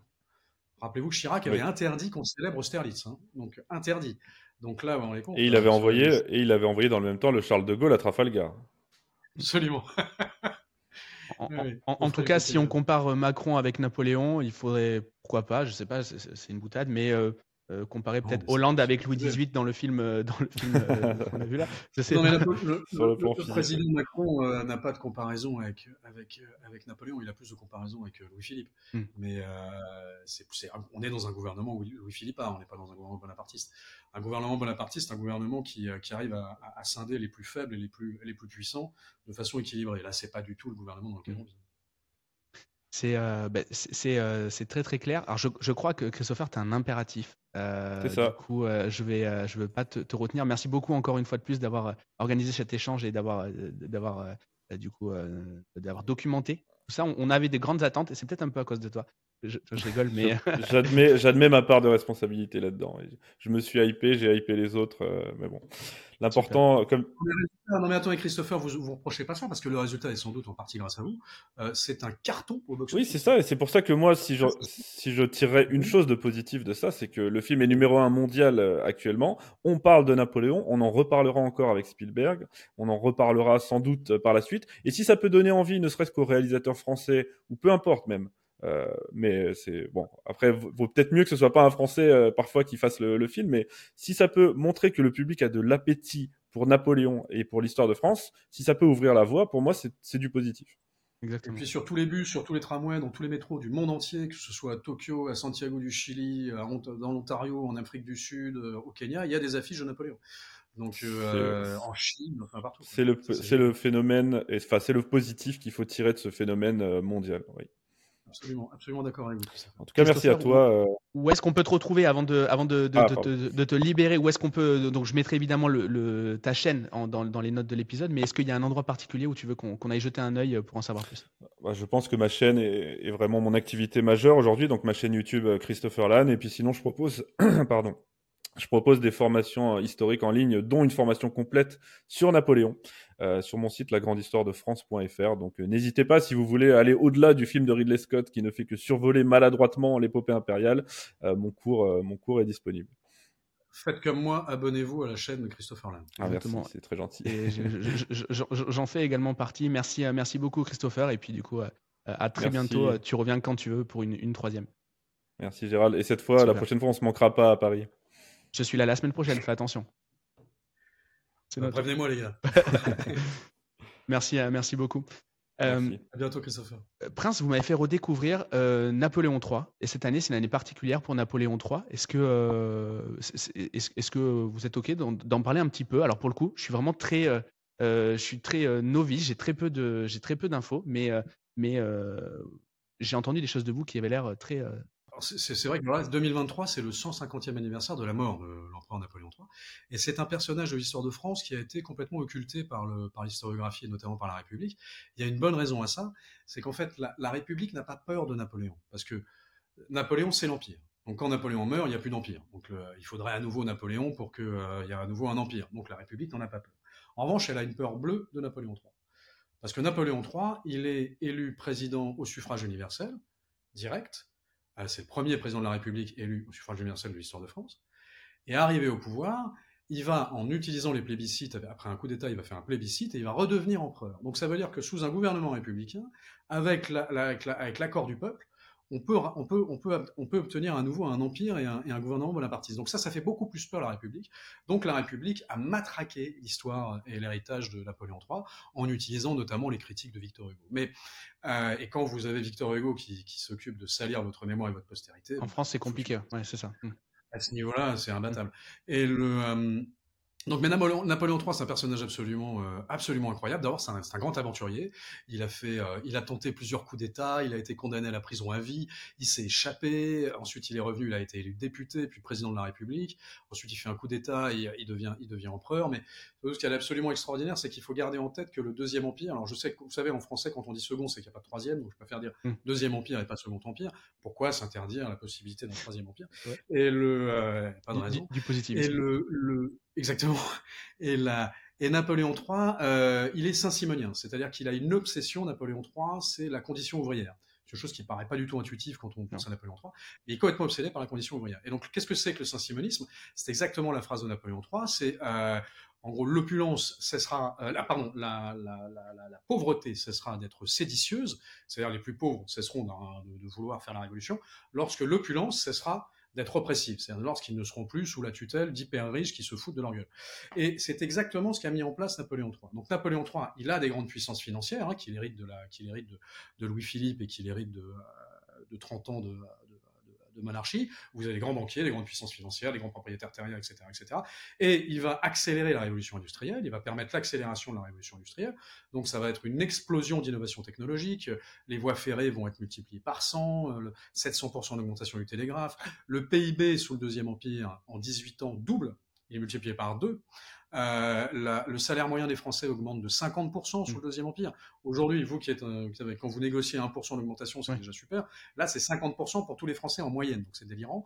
Il va penser la sécurité sociale, il va penser le, euh, les, les, les, caisses de retraite, c'est lui qui va donner le droit de grève, c'est lui qui va instituer le dimanche non travaillé. c'est incroyable. C'est lui qui va, qui va ouvrir l'école obligatoire et gratuite pour les enfants, ça n'est pas Jules Ferry, c'est Napoléon III et Victor Duruy. Les, les maisons d'éducation pour jeunes filles, c'est Napoléon III. Et, et, au moment, et au moment de, au moment de, un peu avant Sedan, Napoléon III voulait donner le droit de vote aux femmes et abolir la peine de mort. Donc fermer le banc, le mec est génial. Donc il a tout pensé. Donc il a réussi à, il a réussi à anticiper euh, ce problème de ce qu'on appelle aujourd'hui l'oligarchie. Ils sont là, il faut travailler avec, mmh. mais il faut les tenir reine courte pour que ce, il a, il a, il cherchait pas à enfumer les gens avec une histoire de ruissellement de mmh. premier de cordée. Il disait non, non, ça, ça va, ça, ça va aux ouvriers, ça, ça va. Et donc, il a créé notamment les maisons ouvrières, il a créé les, il a créé le euh, l'aide juridique gratuite pour les euh, pour les plus pauvres, parce que sinon, ils étaient face à des gens qui étaient armés d'avocats, ils pouvaient absolument absolument rien faire. Il a créé les dispensaires, il a créé des grandes campagnes de vaccination. C'est lui qui a. Rendez-vous compte qu'en 12 ans, ils ont ouvert Paris, ils l'ont éventré complètement, ils ont créé les égouts, ils ont refermé, ils ont fait tout le Paris haussmanien en 12 ans. Vous savez depuis combien de temps on travaille pour, pour, pour allonger les deux dernières stations de la ligne 4 ça fait 20 ans. Donc les deux dernières stations de la ligne 4, ça fait 20 ans, c'est pas fini. En 12 ans, Napoléon, avec le préfet Haussmann, mais c'est Napoléon. Hein. On, a, on a donné ça à Haussmann pour minimiser Napoléon, mais mm. Haussmann, c'était exécutant. Celui qui a dessiné les, les avenues, etc., c'est Napoléon. Il a fait ça dans toute la France. Il a créé des aqueducs, il a créé des voies, il a créé des, il a asséché les landes, il a, il a asséché les marais, il a fait Biarritz, il a fait toute, il a, il a, il a amené la, la, la Savoie et, et, Nice à la, à la France. On va dire ensuite qu'à cause de Sedan, on a perdu l'Alsace-Moselle. Non, ça n'est pas à cause de Sedan qu'on a perdu l'Alsace-Moselle. C'est monsieur Adolphe Thiers, un vieux bonhomme qui rêvait d'être président de la République, qui va négocier avec Bismarck et qui va lui donner l'Alsace-Moselle en échange de son statut de président de la République. Donc c'est un président de la République, de la Troisième République, qui abandonne l'Alsace-Moselle. Ça n'est absolument pas Napoléon III. Évidemment, s'il n'y avait pas eu la défaite de Sedan, on n'aurait pas eu Thiers qui aurait donné l'Alsace-Moselle pour devenir président. Mais donc le, le, le une crapule, Adolphe Thiers, c'est celui qu'on surnommait Foutriquet. Et, le, et donc Napoléon III, le track record de Napoléon III est absolument mais étincelant. On se rend pas compte. Euh, vous êtes paysan sous, euh, sous, sous l'empire euh, de, de, Napoléon III. Vous êtes dans votre champ. Là, je reprends la comparaison que faisait Xavier Mauduit, qui est un remarquable historien de, de Napoléon III. Vous voyez des travaux au fond de, au fond de la campagne, ne comprenez pas ce que c'est. Puis au bout d'un an, vous voyez un panache de fumée un train qui passe. Vous la vache, locomotive. Puis d'un seul coup, plein de locomotives, des trucs. Qu'est-ce que ça change dans la vie des gens? Ben, Ça change un truc tout de suite. C'est que pour aller voir euh, votre vieille tante ou votre grand-mère à 50 km, si elle n'est plus à pied ou à cheval, ça prend des plombes, vous pouvez y aller en train, assis, avec la famille. Vous pouvez faire l'aller-retour dans la journée. Donc le dimanche, vous pouvez aller, vous pouvez. Mmh. Donc ça rapproche les Français les uns des autres. Qu'est-ce que c'est que Napoléon III C'est euh, Paris avant Napoléon III. Il n'y avait pas de, il y avait pas le tout à l'égout et il n'y avait pas d'eau courante. Donc, Donc des maladies très certainement c'était dégueulasse. Donc, il y avait il y a des crises de choléra permanentes, etc. On vidait son pot de chambre par la fenêtre. C'était le Moyen-Âge, Paris, euh, sous Napoléon III. Et donc, lui, qu'est-ce qu'il fait? Après Napoléon III, vous avez l'eau à de tous les étages, vous avez le gaz et l'eau courante potable à tous les étages de, tous de tous les appartements parisiens, et, euh, et vous tirez la chasse. vous n'avez plus besoin de descendre ou de payer quelqu'un à descendre pour aller vous chercher de l'eau. Vous, avez, vous tournez en robinet, il y a de l'eau. Aujourd'hui, ça paraît évident. Mais le jour où ça vous arrive, quand vous l'avez jamais eu, mais c'est un miracle.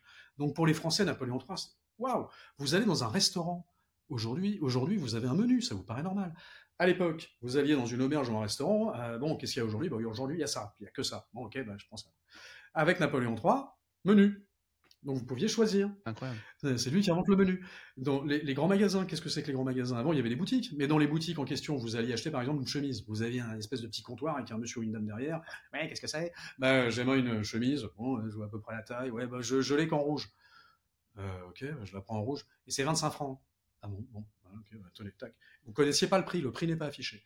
Napoléon III, le prix n'était jamais affiché. Napoléon III fait les grands magasins avec des prix affichés ce qui fait que c'est des prix fermes, on peut plus vous arnaquer. Et avec là, vous voulez une chemise, elle est dans toutes les tailles, toutes les couleurs, toutes les matières, etc., etc. C'est magistral la révolution de Napoléon III et français sous Napoléon III, c'est l'explosion. C'est pour ça que Jules Verne, ça se passe sous Napoléon III. C'est pour ça que c'est pour ça que Baudelaire, Flaubert, les plus grands artistes du 19e, c'est sous Napoléon III parce qu'il y a eu une espèce de bouillonnement artistique génial, de bouillonnement sur Pasteur, Pasteur, c'est sous, Napoléon III. Tout ça, c'est Napoléon III. Il investit des fortunes carrées dans, l'innovation et il faut comprendre que Napoléon III fait tout ça avec une pression fiscale de 9%. Pour donner une ah comparaison, aujourd'hui en France, la pression fiscale est de 45%. Et on ne fait pas le centième de ce que fait Napoléon III.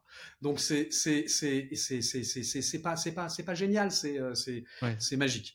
Donc et effectivement, on a complètement oublié tout ça parce qu'on l'a enterré parce que la République ne veut pas rappeler, c'est normal. Alors, maintenant beaucoup moins, mais pendant 150 ans, la République a utilisé Victor Hugo qui était euh, euh, qui a beaucoup critiqué Napoléon III pour euh, ridiculiser, minimiser un, régime qui en fait est un succès total. C'est la plus grande période de prospérité de l'histoire de France. Il n'y en a pas d'autre aussi prospère de l'histoire connue et documentée un succès complet. Alors évidemment, on résume ça à la fête impériale avec les, avec les grands balles, etc., etc. Mais s'il y a des grands balles et des fêtes impériales, c'est parce que le pays est extrêmement prospère. Il hmm. prospère parce qu'il y a une stabilité monétaire gigantesque liée au franc germinal hérité de Napoléon Ier et liée à la Banque de France que Napoléon III va nationaliser. Et Napoléon III est un véritable économiste, contrairement à certains ministres de l'économie actuels. Il sait exactement ce qu'il fait quand il gère un budget, Napoléon III. Et, euh, et notamment, il va mettre en place l'Union latine, c'est 32 pays euh, qui vont se retrouver autour du franc germinal. Le franc germinal, c'était le Deutschmark de l'époque. Et ça a été le Deutschmark de l'époque pendant un siècle. Donc la France a été arrosée d'argent. On parlait, le franc germinal était plus important que la livre sterling.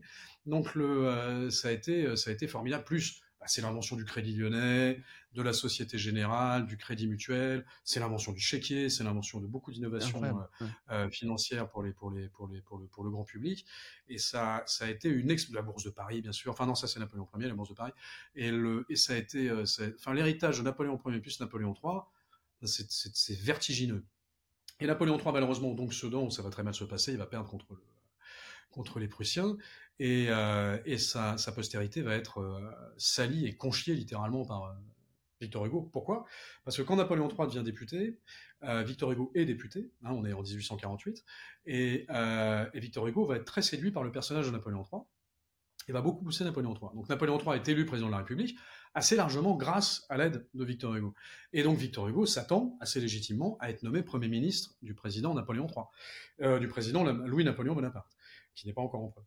Et là, Louis-Napoléon Bonaparte, qui est tout sauf un imbécile, sait très bien que Victor Hugo est un type complètement mégalomane est tout à fait instable. Donc, euh, il a été monarchie sous la monarchie, républicain. Enfin, mais il, s'est inventé socialiste à la dernière minute. Enfin, type, il a, c'est une girouette politique terrifiante. Donc, il sait très bien que ce type est complètement instable et que si vous avez Victor Hugo dans votre gouvernement, euh, euh, c'est, une grenade dégoupillée que vous avez dans votre cartable. Hein. Donc, le, donc c'est pas bon. Donc, il le met pas Premier ministre. Donc, Victor Hugo se fâche. Hein, et s'auto-exile. Il faut bien comprendre que c'est, ça n'est pas Napoléon III qui a exilé Victor Hugo. ça qui est génial, c'est qu'on dit l'exilé de Guernesey qui a eu ce courage incroyable. Donc il s'auto-exile. À la fin, il dit tellement de saleté sur Napoléon III que Napoléon III lui fait comprendre tu fais bien de rester à Guernesey quand même. Et donc là, effectivement, il devient effectivement exilé. Mais en 1859, Napoléon III fait une amnistie complète et dit bah reviens, reviens Léon, il y a des pâtes à la maison. Et donc et là, qu'est-ce que fait Victor Hugo? Très très malin se dit non, non, je vais pas revenir, je vais laisser tous les autres revenir, mais moi je vais rester là parce que, de toutes les façons, à un moment ou à un autre, l'Empire, ça va tomber. Et euh, il se dit, je parie sur le fait que l'Empire va chuter, et au moment où c'est sa chute, moi je vais revenir tel le verrou génial. Et donc, il a dit, s'il si ne doit rester qu'un, je serai celui-là. Et il continue à écrire des horreurs sur Napoléon. Donc Napoléon tombe, Adolphe Thiers immédiatement contacte Victor Hugo, qui contacte machin, etc. On fait la légende noire de l'empereur Napoléon III, alors que Victor Hugo, s'il avait eu un début de commencement d'once, de pouillème d'honnêteté intellectuelle, euh, euh, aurait dû admettre que dans ses rêves, dans les rêves les plus fous de Victor Hugo, les rêves socialistes les plus fous de Victor Hugo, Napoléon III les a non seulement largement dépassés, mais en plus il les a appliqués. Et la République va être une régression sociale par rapport à Napoléon III. Rappelez-vous, Napoléon III voulait l'abolition de la peine de mort, le droit d'autofemme, femme, la sécurité sociale, les retraites, etc. Tout ça ne sera mis en place qu'après la Seconde Guerre mondiale c'est-à-dire un siècle plus tard, presque un siècle après. Il aura fallu attendre un siècle de République pour qu'enfin ils mettent en place les acquis sociaux de Napoléon III. Elle va évidemment, ça, ce qui existait sous Napoléon III, elle va évidemment s'attribuer tous les acquis sociaux de droit grec. C'est ce que j'allais vous poser comme question. Est-ce qu'il lui donne au moins le, le... Le, non, non, le crédit, même pas. Non, non, non, mais non, parce qu'on vous dit que l'école publique est, gratuite pour les enfants, c'est Jules Ferry, c'est pas Jules Ferry, c'est Victor Duruy, c'est Napoléon III. Le seul qui a bien géré le problème algérien, c'est Napoléon III, c'est le seul. Et Victor Hugo le reconnaît d'ailleurs. Euh, Victor Hugo, euh, Charles de Gaulle le dit. Il dit qu'on aurait dû gérer l'Algérie comme, comme le souhaitait l'empereur Napoléon III. Comme ça n'était pas une dictature, c'était un gouvernement autoritaire, mais pas du tout une dictature, Napoléon III n'a pas réussi à, euh, circonvenir les lobbies, euh, les lobbies colonialistes à l'époque, essentiellement des lobbies de propriétaires d'Ancien Régime, et euh, parce qu'il voulait, il voulait mettre fin à cette espèce de système d'indigénat avec, avec un apartheid vis-à-vis -vis des Algériens et euh, et, des Français qui avaient, plus de droits. Ils voulaient que ce soit droit égaux, machin, etc. Ils voulaient plus que ce soit une colonie, mais un protectorat. Ils voulaient en faire un royaume, un, voulaient en faire un royaume, euh, un, royaume, euh, un royaume arabe d'Algérie, au départ avec son fils, le prince impérial, comme, comme, comme roi, puis s'est rendu compte que ça allait pas aller, il fallait mettre un... Donc il voulait mettre Abdelkader, mais Abdelkader n'a pas voulu, l'amitié entre Abdelkader et, et, Napoléon III est formidable, parce que Abdelkader n'a pas voulu, parce qu'il était parti à la retraite à Damas, il en avait marre de tout ça, il a Mais si Abdelkader avait été roi d'Algérie, Aujourd'hui, on n'aurait pas du tout la situation qu'on a aujourd'hui entre la France et l'Algérie, mais pas du tout.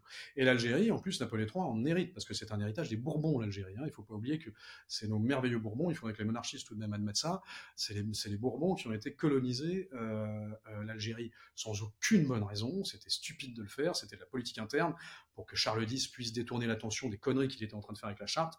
Mais là, en gros, il y avait un problème de politique interne, et pour détourner l'attention comme d'hab, on va créer une guerre avec les Algériens, qu'on va, qu'on va forcément gagner. Alors en fait, ça prend beaucoup de temps, ça prend beaucoup plus de temps que prévu, donc c'est pas top top, mais ça permet de détourner l'attention des conneries qui sont faites à l'intérieur. Et derrière, après Charles X, Louis-Philippe va continuer une colonisation assez dure sur l'Algérie, et Napoléon III hérite de la situation et essaie de, l'améliorer. C'est le, seul, le seul chef d'État français qui a passé un mois et demi en Algérie pour aller vérifier comment tout se passait, comment ça marchait, etc. etc. Encore aujourd'hui, en Algérie, quand les femmes se marient, ça a été comme ça pendant très très longtemps, mais encore aujourd'hui, elles, s'offrent entre elles, on leur offre des, euh, des ceintures ou des colliers avec des, des Napoléons d'or, avec le, avec, le profil de, mmh. de, de, Napoléon, de, Napoléon, de Napoléon III. Pourquoi? Parce que c'est un signe de prospérité, de chance et de respect.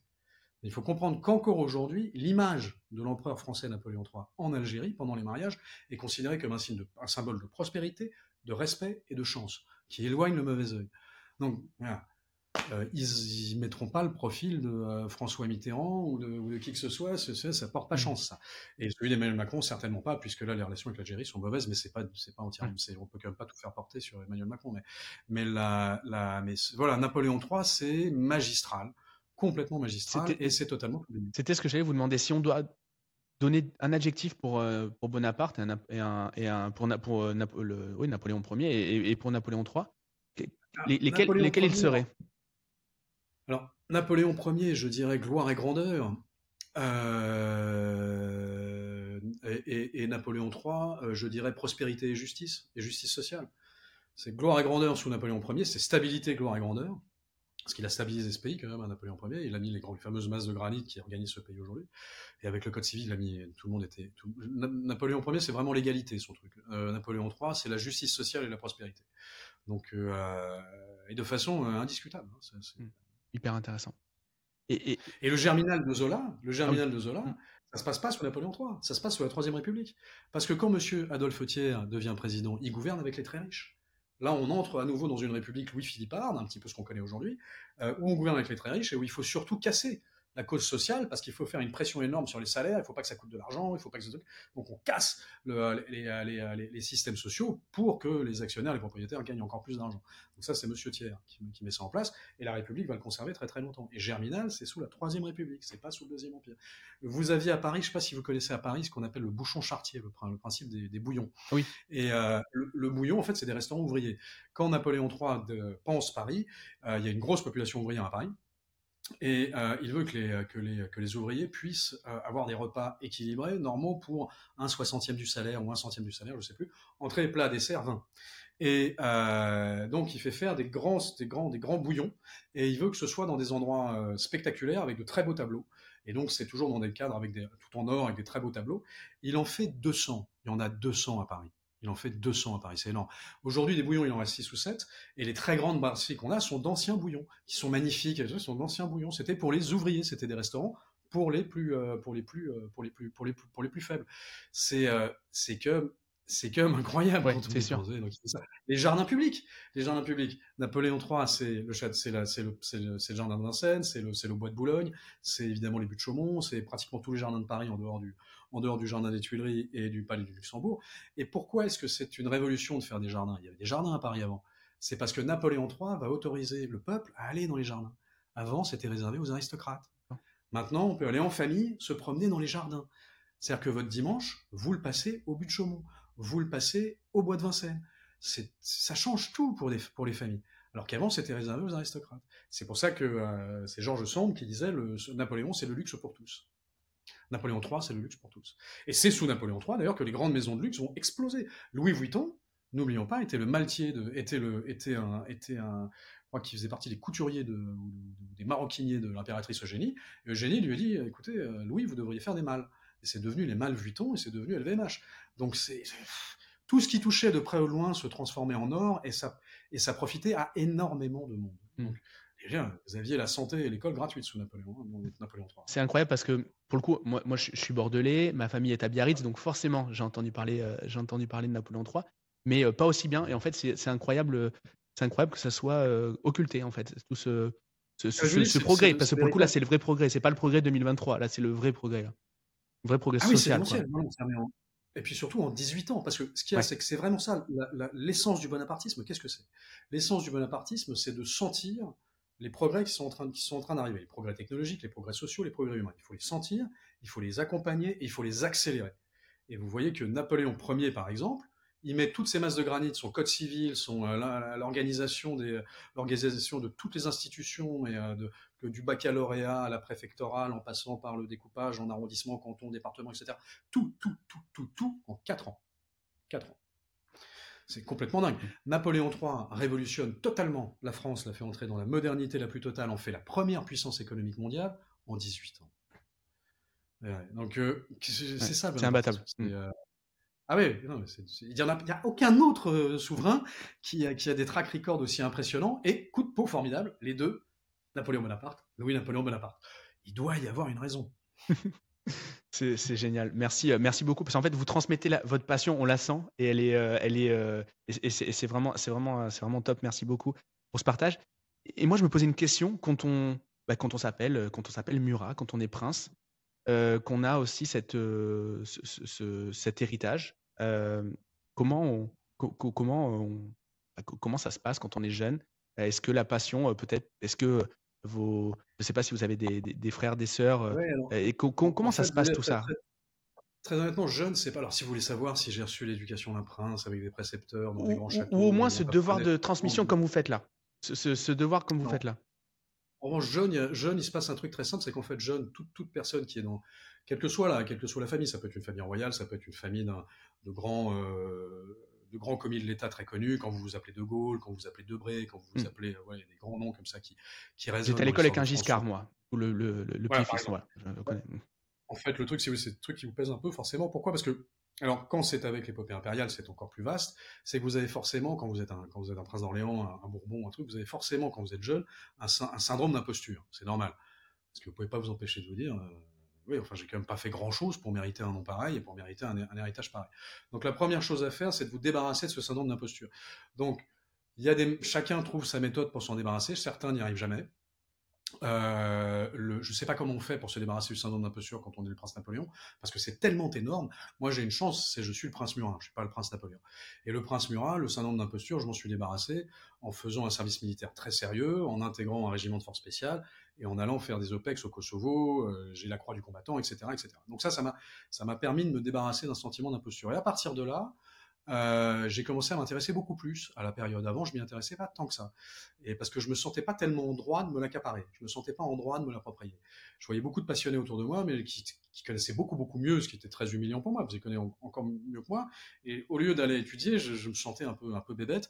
Et à partir du moment où j'ai fait sauter ce syndrome d'imposture, en gros, vers, euh, oui, c'est ça, entre, entre, euh, entre 24 et 30 ans, j'ai commencé à m'y intéresser beaucoup plus près, et surtout, je me suis intéressé aux injustices ça dépend des, tempéraments. Moi, je trouve que l'injustice historique est quelque chose d'odieux, et notamment l'injustice historique vis-à-vis de Murat. La mémoire de Murat est très largement entachée de, de contre-vérité historique lourde liée au mémorial de Sainte-Hélène, et les injustices par rapport à Napoléon III. Et donc ça, ça m'a beaucoup intéressé d'essayer de comprendre, ok, c'est quoi la vérité historique derrière, et pourquoi est-ce qu'on a tellement dit de conneries sur ces deux personnages Et là, ça devient très très très intéressant. Et ça donne, tout le monde a besoin d'avoir un sens à sa vie. Bon, vous avez la chance comme moi d'avoir des enfants, donc ça donne un sens à votre vie.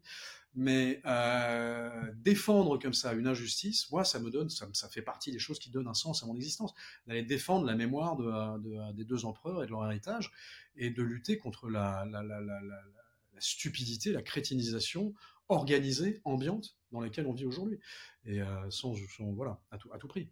Et, et, et, du coup, ça, c'est la façon dont vous l'avez reçu, dont vous, vous, avez construit tout ça. Mais comment vous le transmettez? Est-ce que du coup, vous laissez également vos enfants se construire exactement la même chose, de trouver, de trouver des moteurs ou, euh, Si c'est pas trop indiscret, évidemment, hein, je veux pas faut être vachement prudent avec ça parce que si vous en faites trop, vous les dégoûtez. Euh, si vous en faites pas assez, ils vous en veulent de pas en avoir fait assez euh, en termes de transmission. C'est toujours très difficile à équilibrer. Si vous les bombardez de Napoléon, Napoléon, l'Empire, l'Empire, l'Empire, euh, tout le temps, tout le temps, tout le temps. Alors comme petit garçon, c'est très sympa parce qu'il y a les, il y a les, il y a les, il y a les il y a les soldats, il y a l'imagerie flamboyante de ces, donc c'est pour les petits garçons c'est très c'est très parlant. Euh, après il faut pas en rajouter trop parce qu'il faut pas les écraser sous un truc qui effectivement eux non plus ne contrôlent pas et vont avoir le même syndrome d'imposture. Donc, il euh, faut éviter de trop les écraser, mais il faut quand même les accompagner dans tout ça. C'est sur les petites filles où il y a une différence.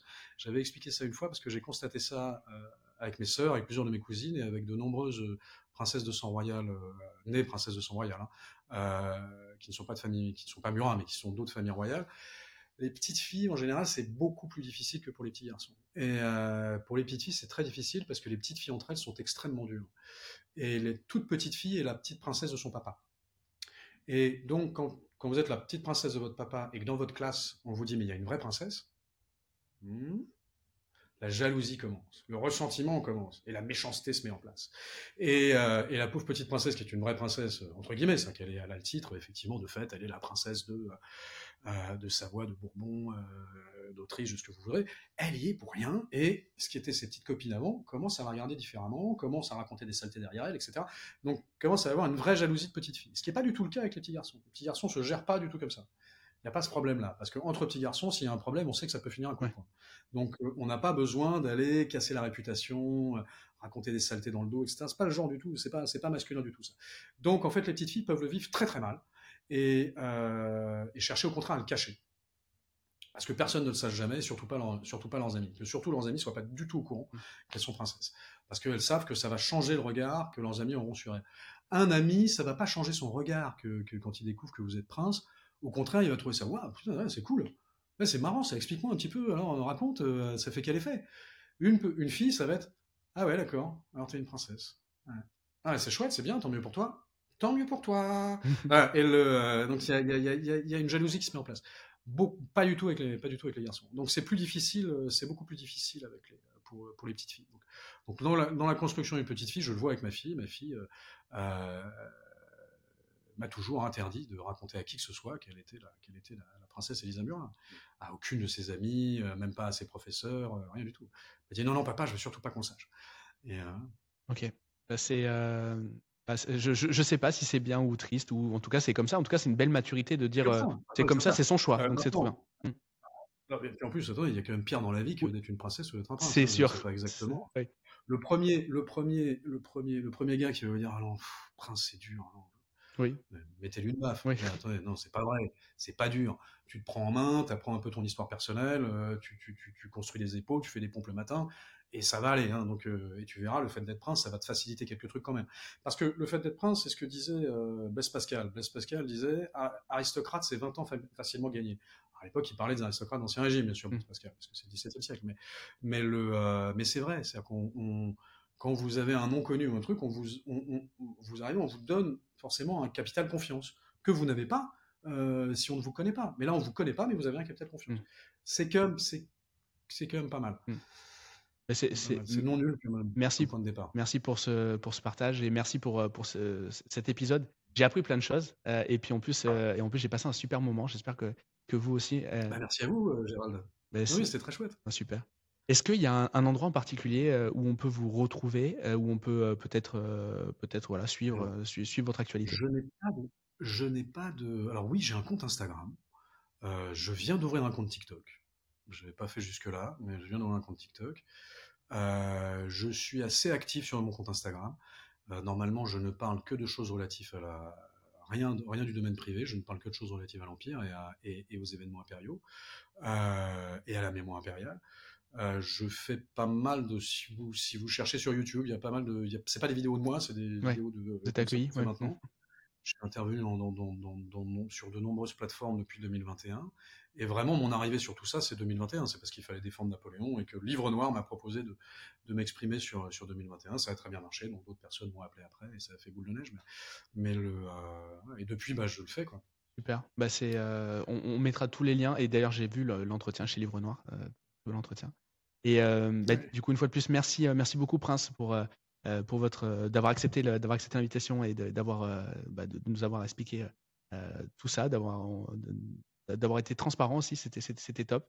Et, et, du coup, je bah, n'hésitez pas à suivre du coup l'Instagram le, du, du, prince. n'hésitez pas aussi à remercier nos invités, Christopher, le, prince. Et, et, et ben, je vous dis à, à très, très bientôt. Merci Gérald, au revoir. À bientôt, au revoir. Ça y est, l'épisode est terminé. Si t'es encore là, c'est que l'échange avec mon invité t'a certainement plu. Et la meilleure façon de le remercier, de me remercier, c'est de nous mettre un like ou un commentaire sur YouTube, ainsi que 5 étoiles sur Apple Podcast. Comme je te l'ai déjà dit, ça nous amène de la notoriété et ça nous permet d'avoir encore plus d'invités toutes les semaines à te proposer. N'hésite pas à me suivre et à me contacter sur les réseaux sociaux, je réponds à tous les messages et je suis à ta disposition si tu veux discuter des différents sujets du podcast. J'ai plus qu'à te remercier pour ta fidélité. C'était Gérald. Bonne semaine.